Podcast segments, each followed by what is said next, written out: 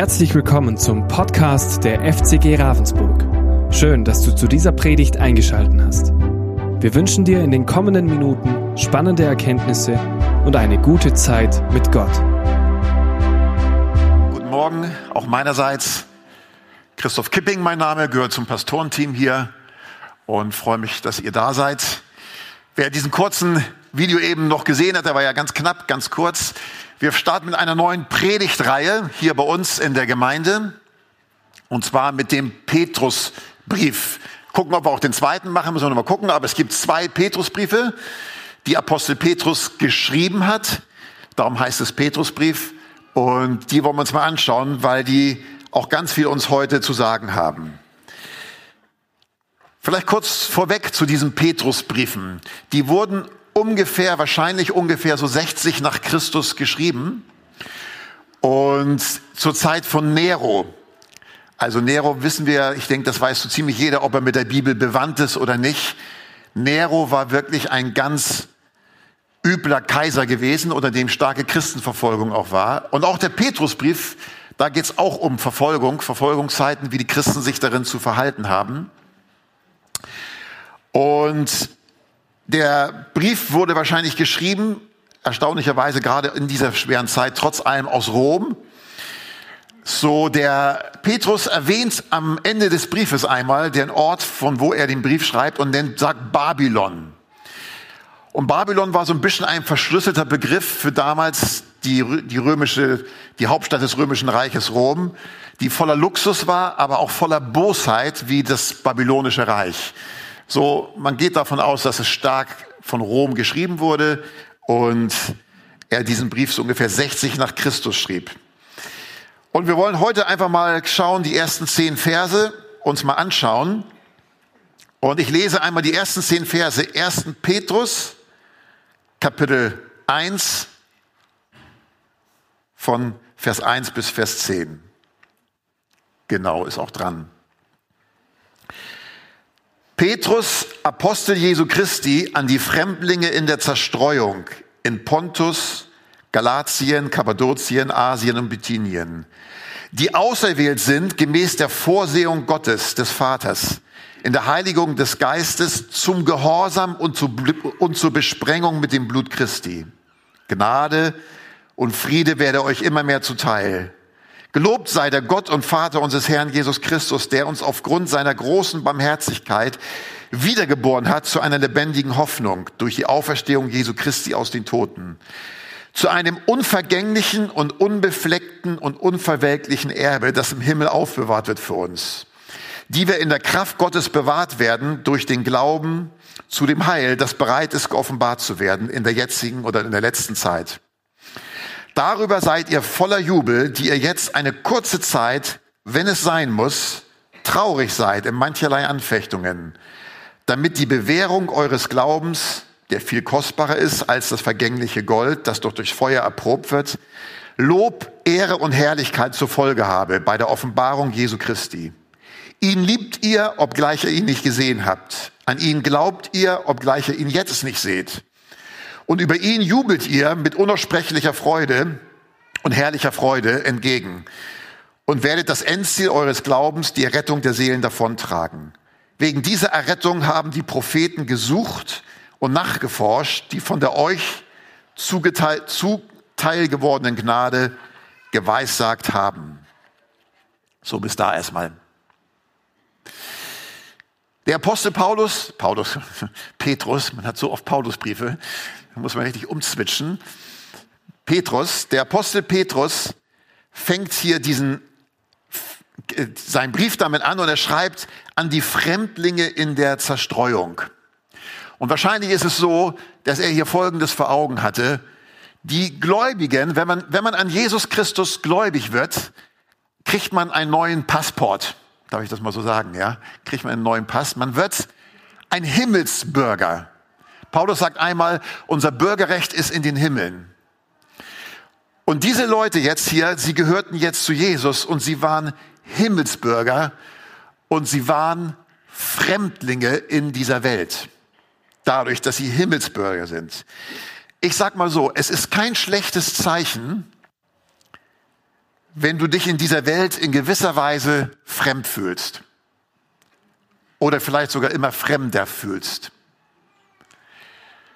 Weil wenn man so stärker das Wort Gottes, die Wahrheit des Evangeliums in uns hineinkommen, unsere Gedanken bestimmen, unsere Vorstellungen bestimmen, desto fremder werden wir uns in der Welt fühlen, die genau in das Gegenteil sich weiterentwickelt.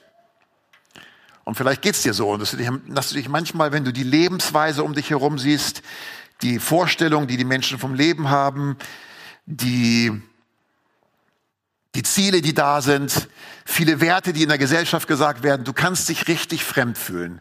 Also mir geht das so, wenn ich den Fernseher anmache und da läuft irgendwas, es kann auch ein normaler Spielfilm sein oder es ist eine Talkshow, äh, es ist so vieles, was dem widerspricht, was ich in mir trage, was ich persönlich glaube, dass man eigentlich fast lieber ausschalten möchte. Man muss andauernd das beiseite packen. So Fremdlinge sind wir dadurch, dass wir zu Jesus gehören in dieser Welt. Und nochmal, es ist nicht schlimm, wenn du dich als Fremdling fühlst. Das ist ein Stück weit normal. So mehr Gottes Wahrheiten in mich hineinkommen, desto fremder werde ich mich fühlen. Ja? Das heißt nicht, dass ich die Welt ablehne. Ich soll die Menschen trotzdem lieben. Aber mein Zuhause ist hier irgendwie nicht. Okay, Bürgerrecht im Himmel. Dann geht er weiter und er sagt, die auserwählt sind, gemäß der Vorsehung Gottes. Jetzt müsst ihr gut aufpassen, generell gut aufzupassen bei der Predigt. Die auserwählt sind gemäß der Vorsehung Gottes. Ja? Wer immer zum Glauben an Jesus gekommen ist, ist deshalb an ihn zum Glauben gekommen, weil Gott ihn auserwählt hat. Das ist die klare war Aussage der Bibel an ganz, ganz vielen Stellen. Viele Briefe im Neuen Testament fangen schon an, erwähnen irgendwann die Auserwählung. Und irgendwann, irgendwann hat man in der Rahmen der Kirchengeschichte dieses Thema, dass Gott Menschen auserwählt, zum Diskussionsthema gemacht, hat sich den Kopf drüber zerbrochen. So war das in der Urgemeinde nicht. Für die Apostel war ganz klar, wenn immer jemand zum Glauben an Jesus kommt, dass er mein Herr und mein Erlöser ist, ist es deshalb geschehen, weil Gott ihn auserwählt hat.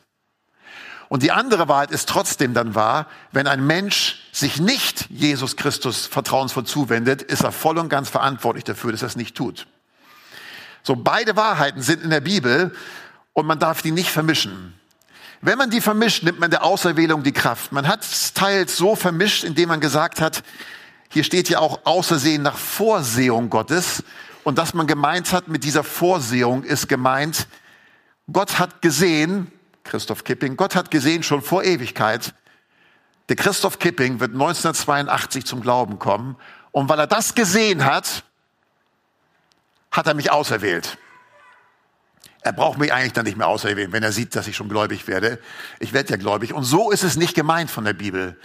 Nicht mein Glaube ist die Quelle der Auserwählung, sondern die Quelle meines Glaubens ist die Auserwählung weil Gott mich auserwählt hat. Deshalb bin ich zum Glauben gekommen. So sehr oft wird dieses Wort Vorsehung, Petrus gebraucht hier Vorsehung, Paulus verwendet manchmal ähnliche Wörter und nennt sie Vorkenntnis. Sehr stark ist hier Römer Kapitel 8, Vers 29. Da heißt es, die Gott vorher erkannt hat, die hat er auch vorherbestimmt, dem Bilde seines Sohnes gleichförmig zu sein die er aber vorherbestimmt hat, die hat er auch berufen und so weiter.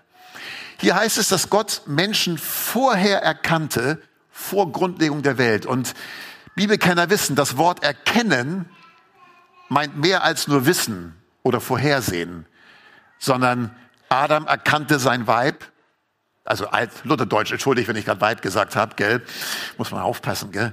Adam erkannte seine Frau und sie ward schwanger. Erkennen ist ein Beziehungsbegriff in der Bibel. Und die Bibel macht deutlich, und hör es mal ganz persönlich für dich heute, wenn du hier sitzt und bereits an Jesus glaubst, Gott hat vor aller Zeit in Ewigkeit schon zu dir eine liebende Beziehung aufgebaut, aufgrund dessen dich vorherbestimmt, dass du deinen Sohn kennenlernen sollst und hat dich berufen. So sieht es tatsächlich die Bibel. Kennen bedeutet in der Schrift jemand in besondere Obhut zu nehmen. Sehr stark ist hier auch im Galaterbrief, der drückt das auch nochmal gut aus. Galaterbrief Kapitel 4, 8 bis 9. Da sagt Paulus, damals aber, als ihr Gott nicht kanntet, dientet ihr denen, die von Natur nicht Götter sind. Jetzt aber, da ihr Gott erkannt habt, Komma, ja viel mehr von Gott erkannt seid. Paulus hat sofort korrigiert. Er wusste sofort, ihr habt nicht Gott erkannt oder das ist nicht das Entscheidende. Ihr seid von Gott erkannt. Kein Mensch kennt Gott, kennt Jesus, wenn Gott ihn nicht vorher erkannt hat, diese liebende Beziehung aufgebaut hat und ihn aus, auserwählt hat. Stark ist hier auch der Römerbrief Kapitel 8 und 9, das ist sehr bekannt. Hier spricht einmal im Kapitel 9 der Paulus über Jakob und Esau, die beiden Kinder, die dem Isaak geboren wurden. Und da sagt er in Vers 11, als die Kinder noch nicht geboren waren und weder Gutes noch Böses getan hatten, damit der gemäß der Auserwählung gefasste Vorsatz Gottes bestehen bliebe, nicht aufgrund von Werken, sondern aufgrund des Berufenden. Der berufende Gott ist der entscheidende Faktor, wenn es um die Erwählung geht. Die Kinder hatten noch gar nicht Gutes, Böses getan. Und trotzdem hat Gott sich entschieden, den einen besonders zu erwählen. Jetzt sagst du, das ist ungerecht. Paulus geht auf diese Frage ein im Römer 9, Vers 19, weil er weiß, wenn er jetzt das argumentiert, werden die Leute das denken. Und dann sagt er genau wortwörtlich, jetzt wirst du sagen, ich zitiere Paulus, ist etwa Ungerechtigkeit bei Gott. Und Paulus hat keine Entschuldigung für Gott oder philosophischen Erklärung, sondern er sagt, ja, wer bist du denn, o oh Mensch, dass du das Wort nimmst gegen Gott? Und dann spricht er über den Ton, den Töpfer. Er sagt, ihr seid nur Ton, er ist der Töpfer. Ihr müsst nicht alles verstehen, äh, aber ihr könnt Gott vertrauen. Er weiß schon, was er tut. Also er versucht das gar nicht glatt zu bügeln, sondern es ist wirklich eine starke Wahrheit in der Schrift. Warum startet Petrus mit dieser Wahrheit? Schaut mal, weil er sie trösten wollte. Die Gläubigen waren in Verfolgung und waren, waren, waren, hatten viele Gegnerschaft. Und er tröstete sie mit, diesem, mit dieser Wahrheit, ihr seid von Gott erwählt. In all dem Druck, den ihr habt, in all den Schweren, was ihr erlebt, eins dürft ihr wissen, ihr seid von Gott erwählt. Das war eine Trostwahrheit und nicht den Kopf zu zerbrechen. Sehr stark ist hier auch nochmal Apostelgeschichte 13, Vers 48. Da predigt Petrus, nee, Paulus, komm, jetzt komme ich durcheinander mit den beiden die ganze Zeit. Jetzt predigt Paulus dort und er predigt und das Wort wird verworfen von einem Teil der Leuten, die Juden, die da waren und die von den Nationen. Dann sagt er, jetzt gehe ich zu den Nationen, zu den Heiden. Und jetzt kommt dieses Wort, hört mal zu. Dieses Wort hat Menschen schon so viel Kopfzerbrechen gemacht die nicht an die Erwählung glauben, wie die Bibel sie sagt, weil sie kommen gegen dieses Wort nicht an. Sie können es nicht drehen und wenden, wie sie wollen. Und es, es sagt immer noch aus, was es sagt. Als aber die aus den Nationen es hörten, Apostelgeschichte 13, 48, als aber die es aus den Nationen es hörten, freuten sie sich und verherrlichten das Wort des Herrn. Und es glaubten, so viele zum ewigen Leben verordnet waren. Es glaubten, wie viele? So viele zum ewigen Leben verordnet waren. Und es das heißt hier nicht, die da glaubten, wurden zum ewigen Leben verordnet, sondern erst ist die Verordnung Gottes, erst ist sein Wirken und dann kommt der Glaube. Mir persönlich helfen diese Wahrheiten enorm, sogar gerade wenn es darum geht, ob Menschen zum Glauben kommen. So ich weiß ganz genau, wenn der Geist Gottes wirklich einen Menschen packt und an ihm wirkt und sein, an, an, an sein Herz berührt, dann, dann wird dieser Mensch sich Christus zuwenden.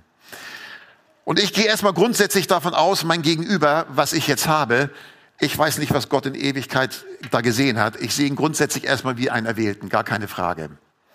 Und ich verkünde das Evangelium und man weiß einfach, das Evangelium hat Kraft sobald es auf das Wirken Gottes und seine Erwählung trifft. Und wir müssen das Evangelium nicht anpassen, das ist das Angenehme. Wisst ihr, warum manchmal das Evangelium in den letzten Jahrzehnten hier und da zumindest so, so seicht geworden ist, weil man nicht mehr richtig an die Erwählung glaubt. Weil man denkt, man muss es den Menschen mundgerecht machen, damit sie ja nicht irgendwo Anstoß nehmen. Wenn ich glaube an die Erwählung, dann weiß ich, dass Gott ruft durch das Evangelium, durch die Botschaft vom Kreuz und durch nichts anderes.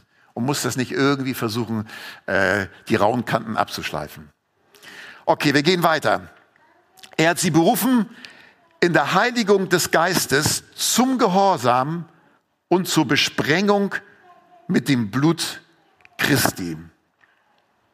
Gott hat Menschen auserwählt und dann hat er sie geheiligt oder in Heiligung des Geistes. Das meint in der Absonderung durch den Heiligen Geist. Hier ist gemeint, dass der Moment, wo jemand zum Glauben kommt, diese Absonderung ist gemeint. Jemand hört das Evangelium, Gottes Geist öffnet sein Herz und Gottes Geist sondert ihn ab zum Glauben. Er heiligt ihn. Das ist meint das damit. Er, es ist das Bekehrungsgeschehen gemeint, in dem der Heilige Geist einen Menschen für den Glauben absondert. Und diese Absonderung führt zum Gehorsam und zur Besprengung mit dem Blut Christi. Wenn der Geist Gottes einen Menschen absondert, zum Glauben an Jesus führt, dann wird er gehorsam, er glaubt der Botschaft des Evangeliums aber generell zum Gehorsam. Menschen, die von Gott abgesondert werden und gläubig werden, ich sag mal so, grundsätzlich wollen sie Gott gehorsam sein. Ist das so? Ich denke schon. Es ist auf jeden Fall so. Die Heiligung des Geistes führt dazu, dass du grundsätzlich Gott gehorsam sein möchtest, auch wenn es nicht immer klappt. Aber hier geschieht es. Der Geist Gottes führt dein Herz dahin. Gleichzeitig, gleichzeitig führt diese Heiligung des Geistes, dieses zum Glauben kommen durch den Heiligen Geist, durch sein Werk, führt dazu, dass ich mit dem Blut Jesu besprengt werde. Jeder, der hier sitzt und zu Christus gehört, ist mit dem Blut Jesu besprengt. So sagt es die Bibel. In der unsichtbaren Welt. In der unsichtbaren Welt wirst du wahrgenommen als jemand, der mit dem Blut Jesu besprengt ist. Was ist damit gemeint? Wir müssen davon ausgehen, Petrus selber war ja Jude und er kannte das Alte Testament sehr gut. Und wenn er jetzt davon spricht, ihr lieben Gläubigen, ihr seid mit dem Blut von Jesus besprengt, dann hat er das Alte Testament im Kopf. Dann hat er Bilder aus dem Alten Testament im Kopf. Und ich möchte uns mal dann ein Bild hineinführen im 2. Mose 24, 7 und 8. Da kann man das dann sehr gut nachlesen. Da ist das Gesetz, da hat, ich lese, ich lese den Text einfach mal, 2. Mose 24, 7 und 8. Darauf nahm er das Buch des Bundes, Mose, und las es vor den Ohren des Volkes. Er las all die Gebote, die Gott im Berg Sinai gegeben hat, alles, was Gott ihm gesagt hat, las er dem Volk vor. Und sie sprachen daraufhin, alles, was der Herr gesagt hat, das wollen wir tun und darauf hören. Da nahm Mose das Blut und sprengte es auf das Volk. Seht, das ist das Blut des Bundes, den der Herr mit euch geschlossen hat aufgrund all dieser Worte. Sie haben dieses Bundesworte gehört und nachdem der Bund vorgelesen wurde, nahm er das Blut eines Stieres und besprengte das Volk damit. Ja, und das heißt, sie waren jetzt Teil des alten Bundes. Der alte Bund, der Gesetzesbund bedeutet, sie waren jetzt ein Teil davon. Sie haben Ja gesagt zu diesem Bund und jetzt sind sie im alten Bund drin. Und wenn jetzt die Bibel sagt, dass du mit dem Blut Jesu besprengt bist, verstehen wir, dann heißt es, du bist Teil des neuen Bundes. Alles, was der neue Bund bedeutet, alles, was der neue Bund für dich bereithält, das kann man auch für sich mal studieren in der Bibel, ist dein, ist dein Eigentum geworden. Du bist ein Teil von dem. Es gehört dir. Du bist mit dem Blut Jesu besprengt. Okay? Vielleicht muss man auch dazu noch sagen, du musst auch keine Angst haben, äh, wenn du irgendwo hingehst und äh, dämonischen Mächten begegnest, dass du dann schnell das Blut Jesu noch irgendwie über dich äh, bekennen musst. Das kannst du ja machen, das ist ja auch nicht falsch. Aber du bist mit dem Blut Jesu besprengt. Du bist grundsätzlich unter dem Blut Jesu und kannst so ganz zuversichtlich sein, auch wenn du mal mit Mächten der Finsternis in Berührung kommst. Jetzt lesen wir weiter, Vers 3. Gelobt sei der Gott und Vater unseres Herrn Jesus Christus, der uns aufgrund seiner großen Barmherzigkeit wiedergeboren hat zu einer lebendigen Hoffnung durch die Auferstehung Jesu von den Toten, der von Gott vorher erkannte, erwählte, von Gott abgesonderte, ist wiedergeboren. Das heißt, er hat ein neues Leben. Du hast neue Wünsche, neue Ziele, neue Sehnsüchte, ja, in gewisser Weise auch neue Fähigkeiten. Du kannst jetzt Nein zur Sünde sagen. Das ist auch eine neue Fähigkeit, die du vorher nicht hattest. Das meint Wiedergeborensein. Gott hat etwas ganz Neues in uns hineingelegt. Und wir haben eine lebendige Hoffnung. Hoffnung meint in der Bibelsprache eine ganz feste Erwartung von dem, was kommt. Ja? Hoffnung meint nicht, mal gucken, ob das so wird. Es könnte schon sein, sondern eine ganz feste Erwartung, dass was Gott verheißen hat, dass das wirklich kommt. Und hier heißt es, aufgrund der Auferstehung Jesu von den Toten. Hier lese ich aus 1. Korinther 15, nochmal habe ich Ostern auch vorgelesen. Christus ist von den Toten auferstanden. Er ist der Erste, den Gott auferweckt hat. Und seine Auferstehung gibt uns die Gewähr, dass auch die, die im Glauben an ihn gestorben sind, auferstehen werden. Eine lebendige Hoffnung durch die Auferstehung von Jesus. Mein Haupt ist auferstanden, mein Haupt Jesus lebt, darum werde ich auch leben. Das ist hier gemeint. Wir gehen weiter, Vers 4. Auferweckt, auferstanden heißt es dann, Vers 4, zu einem unvergänglichen und unbefleckten, unverwelklichen Erbe, das im Himmel aufbewahrt wird für uns. Die Wiedergeburt führt zu einer lebendigen Hoffnung und dann führt sie dazu, dass dir ein Erbe bereit liegt. Hier heißt es, ein unverwelkliches, unbeflecktes, unvergängliches. So drückt es der Apostel Paulus aus. Petrus aus. Mai, oh mai. Schaut, hier ist es auch das, warum sagt er den, den Christen, die in der Verfolgung waren, ihr habt ein Erbe im Himmel, was euch nicht streitig gemacht wird. Unvergänglich, unbefleckt, un, äh, unverwelklich. Weil in Verfolgungszeiten verlieren Menschen manchmal alles. Wirklich, die verlieren alles. Du verlierst dein Hab und Gut. Du hast gar nichts mehr. Und er möchte ihnen vor Augen führen, was immer auch passiert in eurem Leben, was immer ihr auch verlieren mag, mögt. Eins steht fest. Ihr habt dieses unverwelkliche, unvergängliche Erbe im Himmel. Und das ist euch sicher zugesagt, das, das, das wartet auf euch, das ist sicher aufbewahrt im Himmel auf euch, für euch. Es ist unvergänglich, wird also nicht aufgebraucht oder irgendwie zerstört. Es ist unbefleckt, Sünde kommt da nicht hin. Ein Erbe, wo nie irgendwie Schmuge mitgemacht wird, sondern dieses Erbe ist unbefleckt. Da kommt keine Sünde hin. Es ist unverwelklich, es ist immer frisch und verliert nie an Kraft und Wirkung. Jetzt fragt man sich natürlich, was ist denn dieses Erbe? Was ist das Erbe, was da wartet auf den Gläubigen? Und man muss mal Folgendes sagen. Die Bibel sagt nicht allzu viel darüber. Die Bibel spricht viel über den Lohn des Himmels oder auch über das Erbe, aber es wird nicht genau gesagt, was es ist. Mit Sicherheit dürfen wir davon ausgehen, dass es all die Herrlichkeiten beschreibt, die ich in einem neuen Körper, in einer neuen Welt haben werde. Aber die Bibel geht noch weiter. Sie sagt, wir sind Miterben von Christus. Miterben von Christus. Der jeder Gläubige erbt mit Jesus. Okay? Und von Jesus heißt es einmal, was er erbt. Wenn du wissen willst, ich bin Miterbe mit Jesus, okay, dann werde ich ja erben, was Jesus erbt. Und es steht einmal da in der Bibel, was Jesus erbt. Hebräer 1, Vers 2.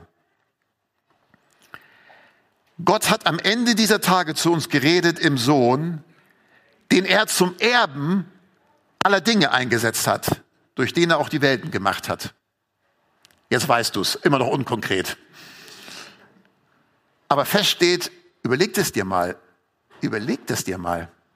Miterbe mit Christus. Er ist zum Erben aller Dinge gemacht, was immer das Paket alles meint. Und du bist ein Miterbe Christi. Erbe aller Dinge. So, angenommen, du hast mal auf dieser Erde hier einen Erbstreit und vielleicht passt es nicht und es geht dir nicht gut und in ungerechter Weise ist das dir genommen worden, das Erbe, was dir eigentlich zustand. Hier darfst du wissen, das wird dir nicht streitig gemacht.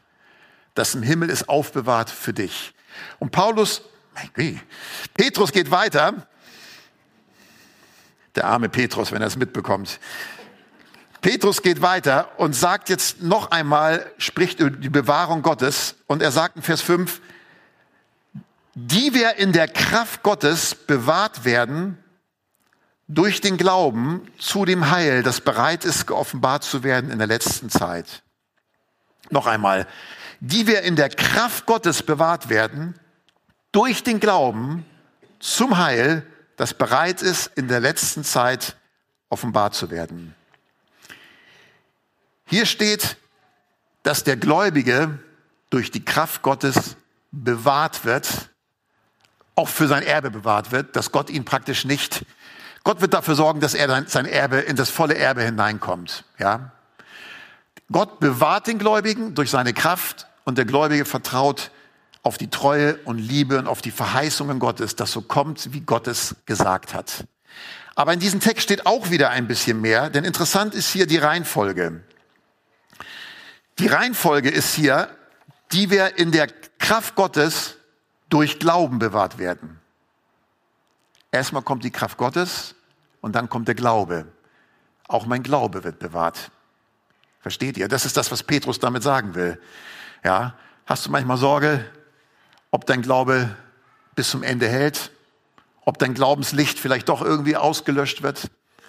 Hier diese Schriftstelle darfst du dir zu eigen machen.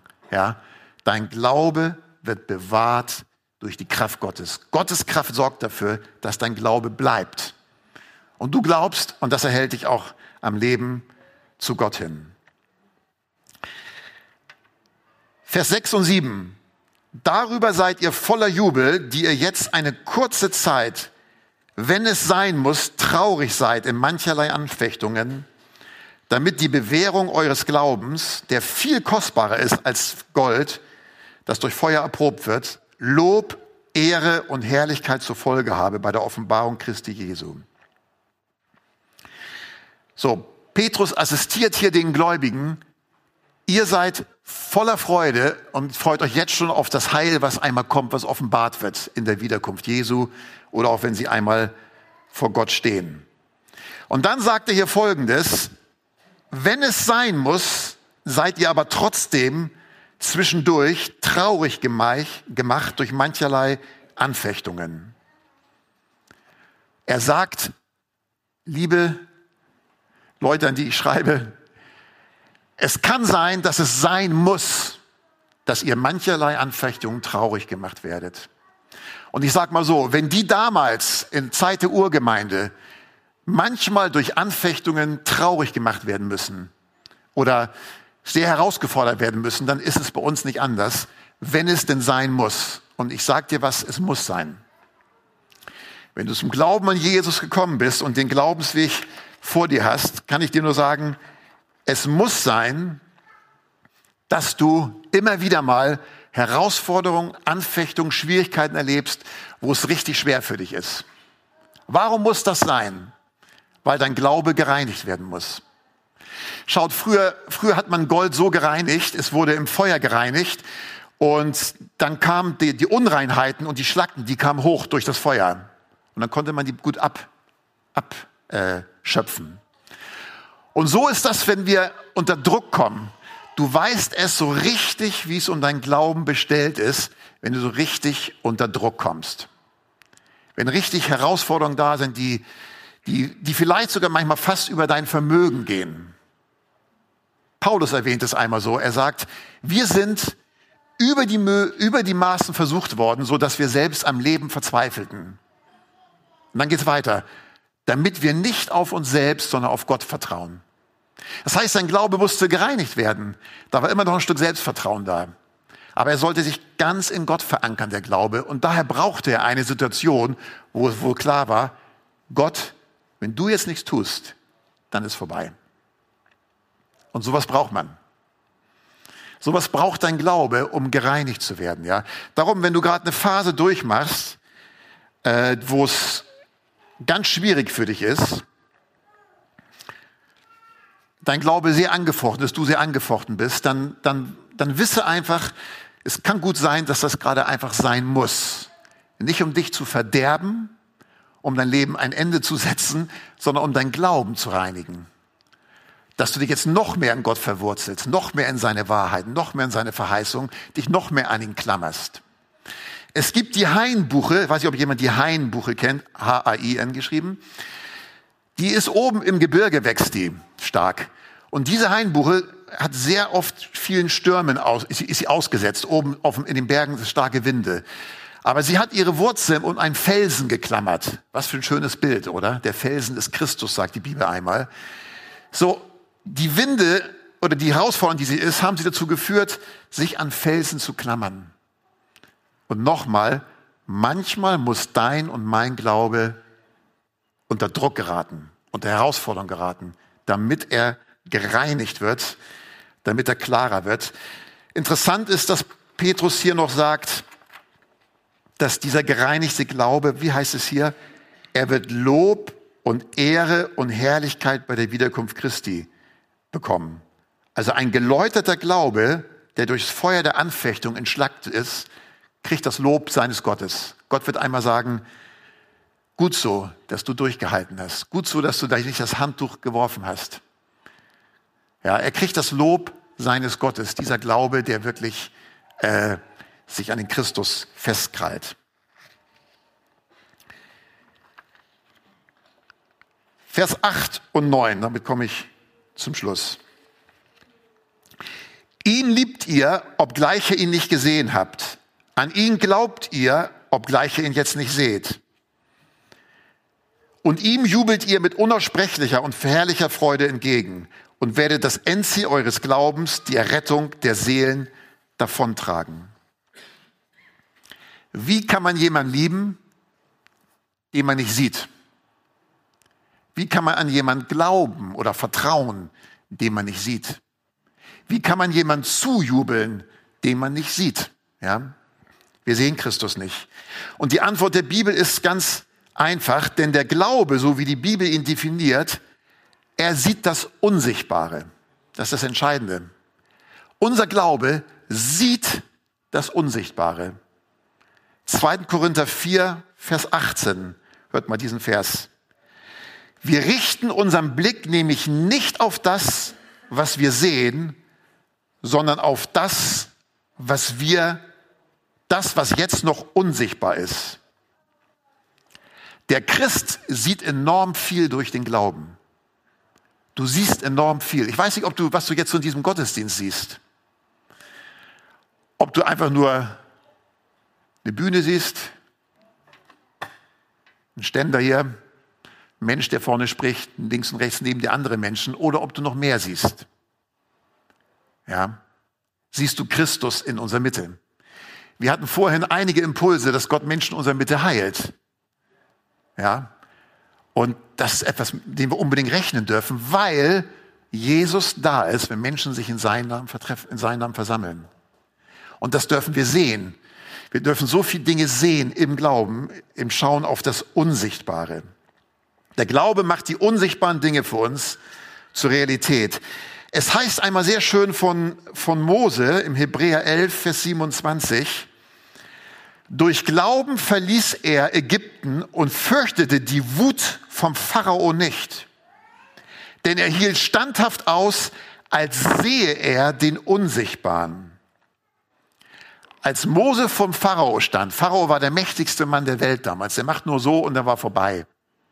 Dann bist du tot. Und der Pharao schnaubte vor Wut aufgrund der Zeichen, die schon geschehen waren. Hier heißt es, Mose hatte keine Angst. Warum? Weil er sah nicht in den, er sah, er sah zwar den schnaubenden Pharao vor sich, aber noch viel mehr sah er, der ich bin, der ich bin. Gott an der Seite vom Pharao oder über dem Pharao, wie auch immer. Er war viel mehr eingenommen von dem, was man nicht mit Augen sehen konnte. Und das hat bewirkt, dass er keine Angst hatte. Ja, der Glaube sieht auf das Unsichtbare. Der Glaube lässt sich nicht von dem bewegen, was er fühlt, nicht von dem bewegen, was er mit den Augen sieht, sondern von dem, was er glaubt. Der, das bewegt uns, ja, das, das bewegt der Glaube. Ich darf die Lobpreisgruppe schon bitten, nach vorne zu kommen. Durch Glauben, ich lese nochmal diesen Vers, durch Glauben verließ er Ägypten und fürchtete die Wut des Königs nicht, denn er hielt standhaft aus, als sehe er den Unsichtbaren. Und die Briefempfänger von Petrus, sie sahen Jesus in all seiner Herrlichkeit, Schönheit, Gottes Sohnschaft, in all dem, was er für sie getan hatte, und daher liebten sie ihn. So, der Glaube macht uns Jesus und all das, was er bedeutet, was er getan hat, zur absoluten Realität. Und jetzt wollen wir uns nochmal Zeit nehmen, bewusst in Anbetung vor Jesus zu treten. Wir wollen nochmal zwei Lieder singen und jetzt nimm mal diese Botschaft mit hinein in diese Anbetungszeit und mach dir bewusst, vor wem du stehst. Wir stehen vor Jesus und wir gucken mal, ob er auch noch ein paar andere Impulse hineinsetzt in diesen Gottesdienst. Wir wollen mal sehen, was der lebendige Christus in unserer Mitte uns noch vielleicht sagen oder tun möchte. Wir hoffen, diese Predigt konnte dich für deinen Alltag ermutigen.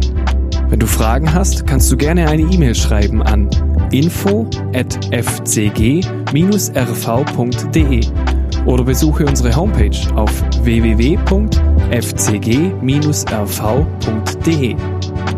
In diesem Sinne wünschen wir dir eine gesegnete Woche und bis bald.